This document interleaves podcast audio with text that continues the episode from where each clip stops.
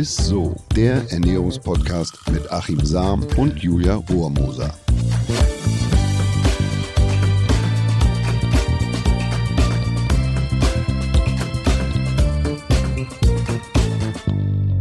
Hallo und herzlich willkommen. Ihr hört Isso, den Ernährungspodcast mit Achim Sam. Und der wunderbaren Julia Rohrmoser. So, mit 3 R und Isso mit äh, 5 S.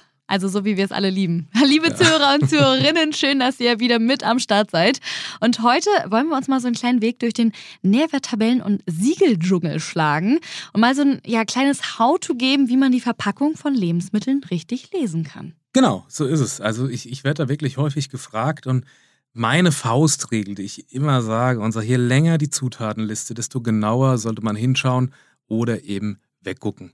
So, oder ich habe auch schon geschrieben in einem Buch, alles, was deine Oma nicht kennt, gehört nicht auf die Zutatenliste. Also wenn man, oder nicht mehr als fünf äh, mhm. Zutaten, dass es Lebensmittel halt möglichst äh, natürlich ist letzten Endes. Ne? Aber ich muss auch dazu sagen, dass ähm, wir ein ziemlich straffes Lebensmittelrecht haben und die angebotenen äh, Produkte alle einwandfrei sind eigentlich. Mhm, ne? Mhm. Also so, wir haben ja diverse Richtlinien und kein Lebensmittel tötet oder macht gleich krank.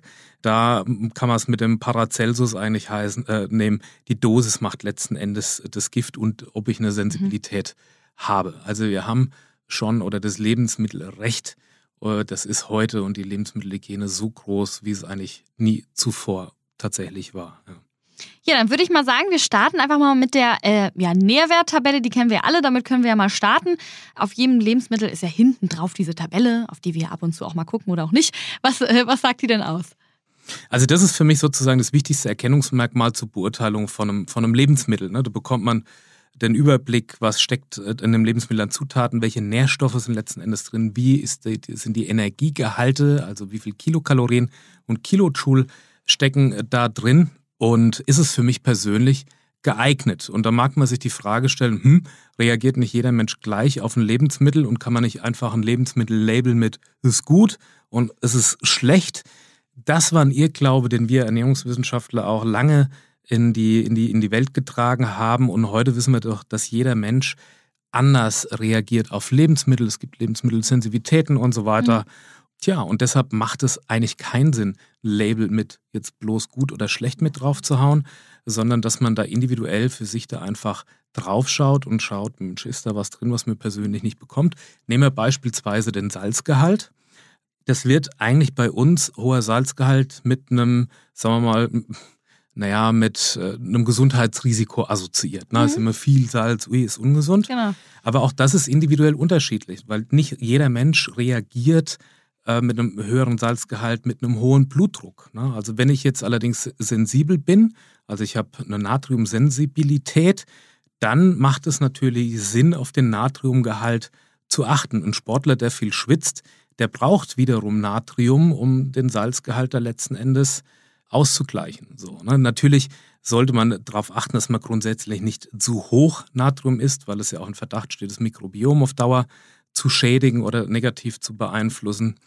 Und da muss ich ganz ehrlich sagen, finde ich, haben die Chilenen ein, ein tolles System. Und zwar labeln die einzelne Inhaltsstoffe äh, speziell aus, wenn sie einen bestimmten Richtwert überschreiten. Also das heißt, wenn da jetzt ein sehr hoher Salzgehalt drin ist. Oder bei den Kilokalorien ist es so, wenn da mehr äh, als 500 Kilokalorien in 100 Gramm Lebensmittel stecken oder bei Getränken sind es mehr als 100 Kilokalorien pro 100 Milliliter Getränk, dann kommt da ein Papa drauf, Achtung, erhöhter Energiegehalt oder Kilokaloriengehalt ah, oder erhöhter okay. Natriumgehalt oder erhöhter Gehalt von Fett und so weiter. Und so kann sich also jeder dann naja, orientieren. Es gibt ja auch Menschen, die Probleme haben eher mit dem Zunehmen, die vielleicht auch eine gewisse Energiemenge brauchen. Also für die macht es gar keinen Sinn, wenn was dann rot auffällt. Die dann äh, wegzulassen. Äh, so, ne? ja. Sondern die können einfach darauf achten, betrifft es mich und dann entscheiden, ob man das Lebensmittel dann weglässt oder nicht. Und da kriegen die Lebensmittel dann letzten Endes ein, ein Sticker. Okay, ja, wir haben ja gerade über den Salzgehalt und auch jetzt äh, ein bisschen über die Kalorien gesprochen. Wie sieht es denn dann mit den Fetten aus, die dann hinten gekennzeichnet sind? Ne, erstmal noch ganz wichtig sind die, die, die, der Energiegehalt. Ah, okay. Ne? Also Mhm. der wird ja immer ausgewiesen in Kilokalorien und Kilojoule meistens. Und das ist eigentlich ja nur zur Orientierung wichtig. Man sieht natürlich, ob ein Lebensmittel viel Energie enthält, aber man soll ja individuell einfach darauf achten, dass, der, dass die Gesamtenergiebilanz stimmt. Und da finde ich, also das kann man natürlich erkennen, wenn man den seinen Energiebedarf kennt. Wir haben ja auch eine Folge schon dazu gemacht, wie man den berechnet. Ich sag mal, zum Kilokaloriengehalt, alles, was so unter, sag mal mal, bei Getränken unter 30 Kilokalorien ist, isotonisch sind, so 18 Kilokalorien pro 100 Milliliter Getränk. Das ist der gleiche Kohlenhydratgehalt wie im Blut. Das ist wenig. So eine Schorle hat so, na, sagen wir mal 25, 30 in einem bestimmten Mischverhältnis. Und dann so gesüßte Getränke, die gehen so hoch 50. Und aber auch diese Kaffeemischgetränke, die haben so an die 100, gibt es tatsächlich auch. Äh, Und geht hoch bis, naja, es gibt Nüsse, Macadamia-Nüsse, die haben pro 100 Gramm bis zu 800 Kilokalorien. Das ist schon, also das ist schon eine Menge. fast die Hälfte dann 100 Gramm von äh, äh, so manchem Energiebedarf, was man so hat am Tag. Wow, ey. Ja, dann weiß ich auf jeden Fall schon bei den Kalorien Bescheid. Wie ist es denn jetzt mit dem Fett? Das ist ja hinten auch immer drauf. Ja, also da, da, da muss ich noch dazu sagen, das habe ich auch Ja. schon mal erzählt. Die Amerikaner haben ja so in den 60er, 70er Jahren den Fehler gemacht und haben grundsätzlich Fett eigentlich verteufelt. Ne? Und überall, wo Fett drauf stand, das war dann so diese Low-Fat-Kampagnen. Was ist passiert? Amerikaner wurden immer dicker. Fett ist eigentlich so nicht das Übel, das ist eher so der, der hohe Zuckergehalt und so, wie wir ja heute wissen, was die Menschen dick macht. Aber es hat dazu geführt, dass wir natürlich dann immer den Fettgehalt so im Fokus haben. Und es gibt aber auch gesunde Fette, ja, also vor allem die ungesättigten oder mehrfach ungesättigten Fettsäuren, Omega-3-Fettsäuren, die wiederum eine Schutzfunktion haben fürs Herz-Kreislauf-System, die die Insulinausschüttung und so weiter optimieren. Also deshalb würde ich den Fokus, Fett hat auch einen hohen Sättigungswert, nicht auf die maximale Prozentzahl legen. Das ist natürlich beim Öl, dann sind es fast 100 Sehr oder sind es hoch, 100 Prozent.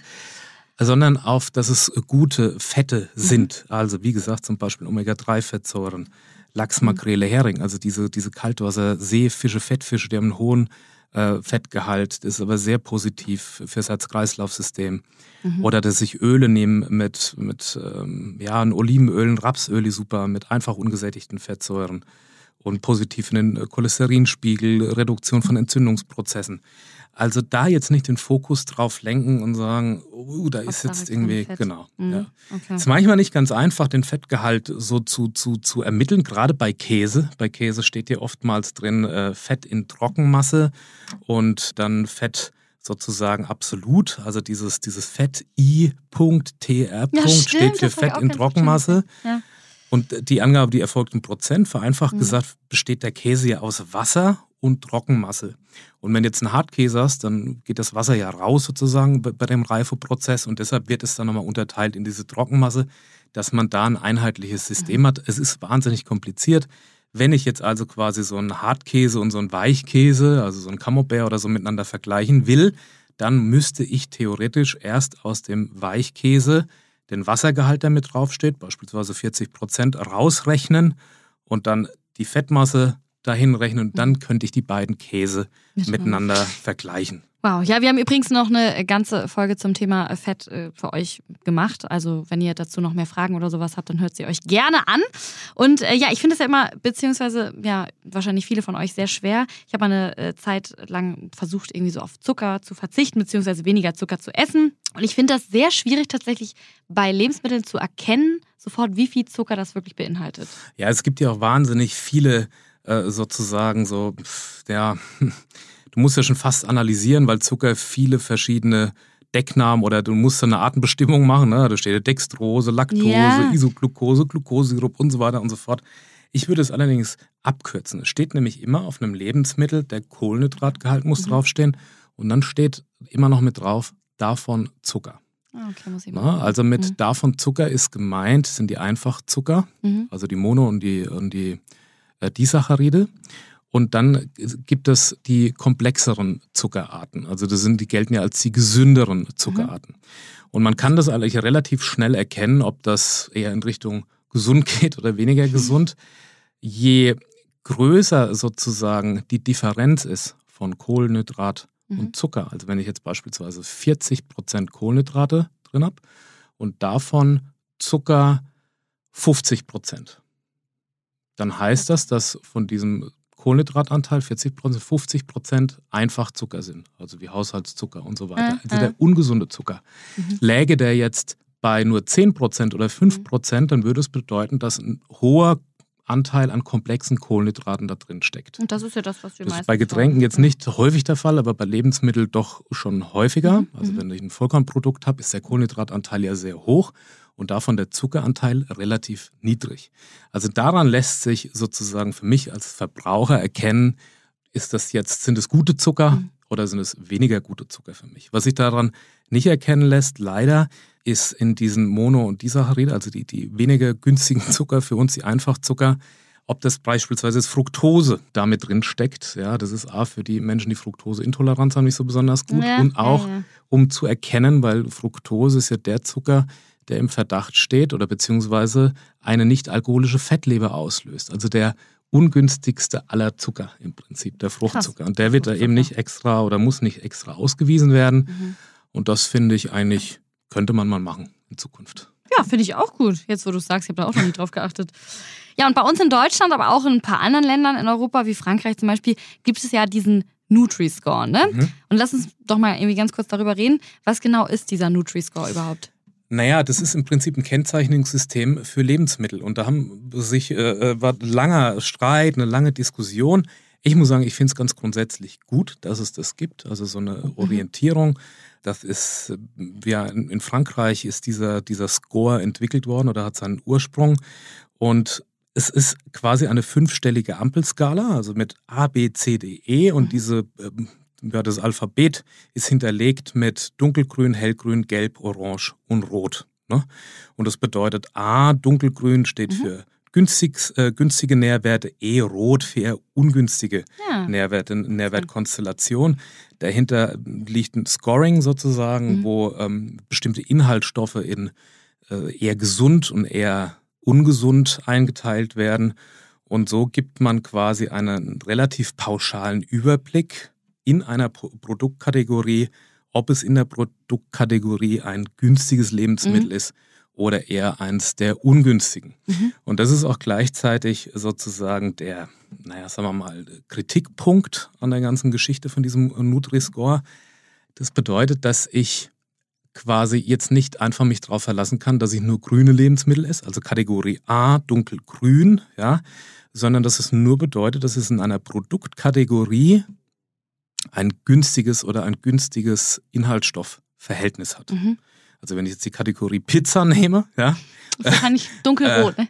So, dann, naja, in der Produktkategorie ja. kann ich die ganze Palette haben. Mhm. Das bedeutet, ich kann also auch ein A-Kategorie dunkelgrün gelabelt mhm. und dann habe ich eins, was eben mit C gelb gelabelt ist, dann weiß ich in der Kategorie, das muss jetzt nicht unbedingt ein gesundes Lebensmittel sein, aber in der Kategorie ist es eben eins, was besser abschneidet, so, ja, sozusagen. Ja, ja, okay. Weißt jetzt? Und jetzt könnte man mhm. irgendwie leicht drauf kommen und sagen, ja, dann esse ich halt nur noch A-Kategorie, mhm. dunkelgrüne Lebensmittel. Mhm. Wenn ich jetzt allerdings Schokoladen habe Wenn das eine gute so, Schokolade ist von den ganzen Schokoladen. Ja. Wenn, das, wenn da quasi laut diesem Score mhm. bestimmte Inhaltsstoffe drin sind, die eben quasi einen eher positiven mhm. Gesundheits, Gesundheitswirkung haben, in dieser Produktkategorie dann wird es eher als grün eingestuft. Mhm. Es ist aber natürlich nicht vergleichbar, wenn ich jetzt so eine Pizza habe und habe ein, ein, eine Gemüsepfanne, ja, wo nichts mhm. drin ist außer Gemüse und es ist auch mit grün gelabelt und mit A, dann ist es natürlich klar, was okay. im Endeffekt das gesündere Lebensmittel ist. Ja, ich, ich habe es jetzt auch verstanden, also macht auch völlig Sinn, aber wie wird diese, also wie wird dieser, oder diese, ja, wie wird das überhaupt berechnet? Also wie kommt man dazu, ein Lebensmittel mit A dunkelgrün und ein anderes mit D orange zu kennzeichnen? Naja, da gibt es bestimmte Faktoren, die da eine Rolle spielen. Also beispielsweise als günstig wird eingestuft der Gehalt an Ballaststoffen, an Proteinen. Also ist da Gemüse, Obst, sind da Hülsenfrüchte, sind da vielleicht Nüsse irgendwie und so weiter drin. Äh, dann als ungünstig werden eher eingestuft gesättigte Fettsäuren, Salz, Zucker und so weiter. Und daraus bildet man einen Score. Und dieser Score ist die Grundlage dann, um das zu beurteilen. Und davon ist aber jeweils immer die Produktkategorie abhängig. Also es kann sein, dass du marginal mehr Ballaststoffe in, ich sage jetzt mal einfach, Chips hast in einem Produkt. Das macht natürlich die Kategorie nicht als, weist es als gesunde Kategorie Ja, ja, aus. ja. Aber du weißt halt, dass wenn ich jetzt Chips esse, dann ist das halt Dann die irgendwie. dunkelgrüne Art. Ja, es ist. Äh, Okay. na, also ja, ich weiß, deshalb okay. finde ich immer, wenn man weiß, wie auch eine Nährwerttabelle Mhm. zu lesen ist, ähm, kann das ein zusätzlich einfach ein gutes Hilfsmittel sein, dass man, wenn man diese Kategorie isst, dass man sich halt eben noch entscheiden kann, naja, es ist zumindest äh, äh, gesundheitlich besser bewertet als ein Produkt aus einer anderen Kategorie. Okay, das heißt, nochmal zusammenfassen, das bringt ja natürlich jetzt nichts, die ganze Zeit nur in diesen dunkelgrünen und grünen Kategorien äh, einkaufen zu gehen, ne? weil wenn ich natürlich die ganze Zeit in der, äh, in der Produktkategorie Chips mich aufhalte und davon die grünen esse oder äh, Produktkategorie bei den Pizzen und mir Ja. da die grünen äh, nur rauspicke, dann, Ja. dann ernähre ich mich ja eigentlich trotzdem nicht gesund auf Dauer Also eigentlich. zumindest nicht ausgewogen. Ausgewogen, ne? ja, also genau. Nutri-Score ist keine Orientierung für eine ausgewogene Ernährung oder sagt, dieses Lebensmittel ist jetzt gesund. Es ist nur quasi ein, ein, eine Orientierung in einer Kategorie, dass es, sagen wir mal, vermeintlich bessere Inhaltsstoffe enthält als ein anderes Produkt aus der Kategorie. So, und das, das ist gut als Überblick, aber es, es verändert natürlich, es schult jetzt auch nicht irgendwie zu einer ausgewogenen, vollwertigen und, und, und guten Ernährung. Und dann gibt's ja noch sehr viele Siegel. Ne? Was ist da so deine Meinung zu? Das ist wirklich ein Komplex. Aber ich muss dir ganz ehrlich sagen, dass für mich das beste Gütesiegel immer noch der Verkäufer meines Vertrauens ist. Ich weiß, ich gehe zum Fischverkäufer, da gehe ich wahnsinnig gern hin. Ach. Und, und der erzählt mir auch da immer die dollsten Geschichten. Und ich habe da einfach auch ein Stück weit, ist mein Siegel auch ein Vertrauen. Oder ich gehe äh, auch mal zum, zum Metzger, wenn ich ein gutes Stück Fleisch haben will. Und das Ja. mache ich auch irgendwie bei dem meines Vertrauens. Man lernt die Lebensmittel irgendwie kennen, man, man erfährt ein bisschen was, man schnackt ein bisschen, man hat mal ein persönliches. Gesicht. Ja. Das ist mir tatsächlich das mein persönlich liebstes Siegel. Ja, dann äh, vielen, vielen Dank, Achim, für diese mal wieder wirklich sehr, sehr spannende Folge, auch für den Alltag. Aber es ist ja noch nicht das Ende der Folge. Gluten ist immer ungesund. Das ist nämlich unser Ernährungsmythos der Woche. Der Ernährungsmythos der Woche. Nein, das ist es tatsächlich nicht. Also Gluten ist ein ganz natürliches Kleber- und Bindeeiweiß, ja, und ist in vielen Produkten äh, vorhanden, so von Natur aus. Und es macht nicht per se krank. Natürlich gibt es Menschen, die eine Zöliakie haben. Es gibt auch Menschen, die haben, eine, das haben wir auch schon mal gesagt, eine, eine Empfindlichkeit, eine bestimmte Sensitivität. Die sollten da aufpassen. Zöliakie ist sowieso, weil die können nicht umgehen mit Gluten. Mhm, Die müssen dann mhm. auch ins Krankenhaus. Das haben wir auch schon mehrfach gesagt. Aber Gluten ist ein, ein Inhaltsstoff, ein natürlicher Inhaltsstoff, der natürlich auch quasi zum Backen wichtig ist, weil es äh, ja die, die, die Verbindung herstellt und auch quasi die Konsistenz macht, dass es fluffig wird, das Brot und so, und dass es eine gewisse Kompaktheit hat. Also es hat schon auch äh, sozusagen seinen Sinn, aber nicht jeder Mensch kommt gleichermaßen damit klar. Ne? Also das muss man an der Stelle ganz deutlich sagen. Es ist aber auch kein Grund, in eine Glutenhysterie äh, äh, ähm, zu, zu, ich bin ja immer der Meinung, also man sollte sich da auch mal testen lassen. Wer kein Problem hat, der muss auch nicht verzichten oder auf Ersatzprodukte zurückgreifen. Wer tatsächlich damit ein Problem hat oder sensitiv ist und dann auch, naja, das zu Verdauungsproblemen, Blähungen und so weiter kommt, ähm, der kann ja auf Ersatzprodukte zurückgreifen. Und ja, das, das ist es eigentlich dazu Das Thema. Also, dass man da jetzt okay. nicht in so eine. Naja, Man muss Glut- nicht unnötigerweise einfach auf Gluten verzichten. Genau, und es ist auch nicht per se krankmachend. Okay, alles klar, dann fasse ich gerne nochmal alles zusammen für euch und auch für mich selbst, um meine Gedanken zu sortieren. Also, äh, ja, gerne mal Zutaten zählen. Je länger die Liste, desto bedenklicher könnte es sein.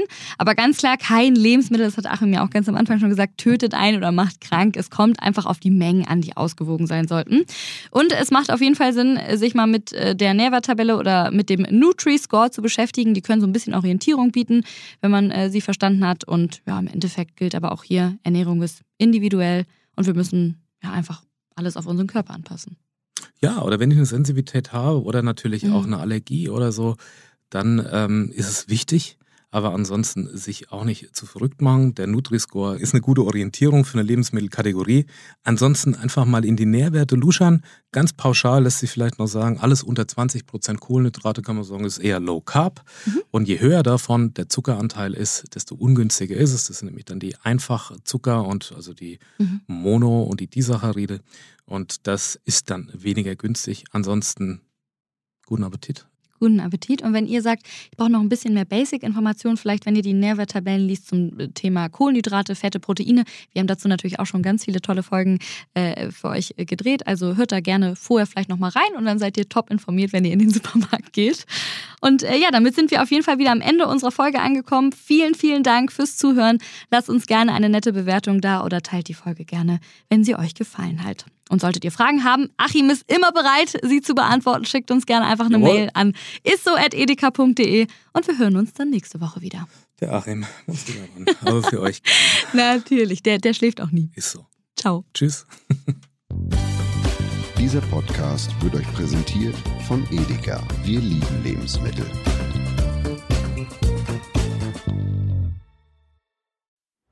Es folgt eine Podcast-Empfehlung. Lo, bist du bereit? Ich bin sowas von ready. Are you ready?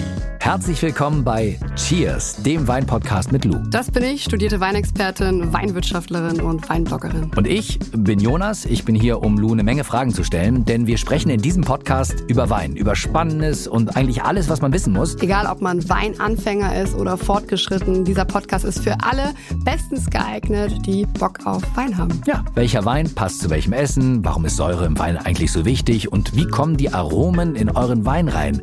Und warum spuckt Lou nach dem Probieren immer wieder alles aus. In kurzen und knackigen Episoden gibt es genau auf diese Fragen die passende Antwort. Und ab und an gibt es auch noch Gäste. Und wenn ihr Fragen habt, dann schreibt sie uns an cheers.edeka.de. Jeden Montag gibt es eine neue Folge, überall da, wo es Podcasts gibt. Und ich würde sagen, Cheers. Cheers.